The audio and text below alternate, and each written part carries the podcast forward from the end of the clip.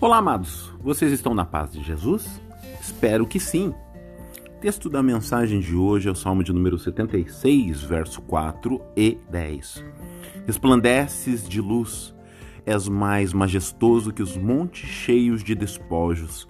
Até a tua ira contra os homens redundará em teu louvor, e os sobreviventes da tua ira se refrearão.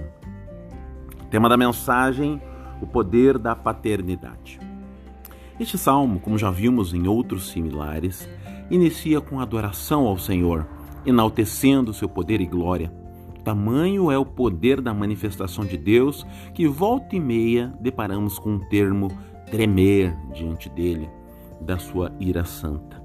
Contudo, quero afirmar que não creio em um Senhor que tenha prazer em aplicar sua ira, justiça cirúrgica, mas sim um Deus relacional. Ele não tem prazer em mostrar seu poder, mas sim seu amor através da relação. Você e eu não nos tornamos discípulos do Senhor pelos milagres, pelo poder, pelos seus atributos invisíveis, mas sim pelo que ele se permitiu revelar estampado através do seu Filho Jesus Cristo. Ele, Jesus, Veio caprichosamente através de uma família, vivenciou os deleites e agruras de um lar. Tudo isso para nos ajudar a entender o Senhor relacional, nos gerar um sentimento de família de Deus e em Deus, perdida no Éden.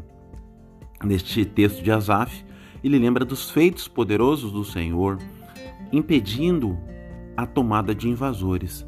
Deus protege sua cidade, Deus protege seu povo, Deus protege a sua família.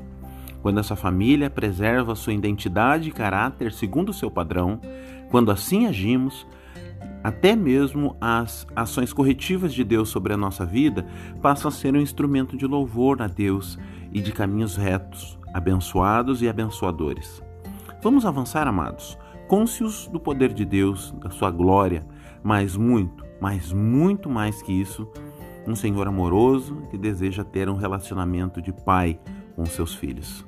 Essa é uma mensagem com amor ao seu coração, em nome de Jesus.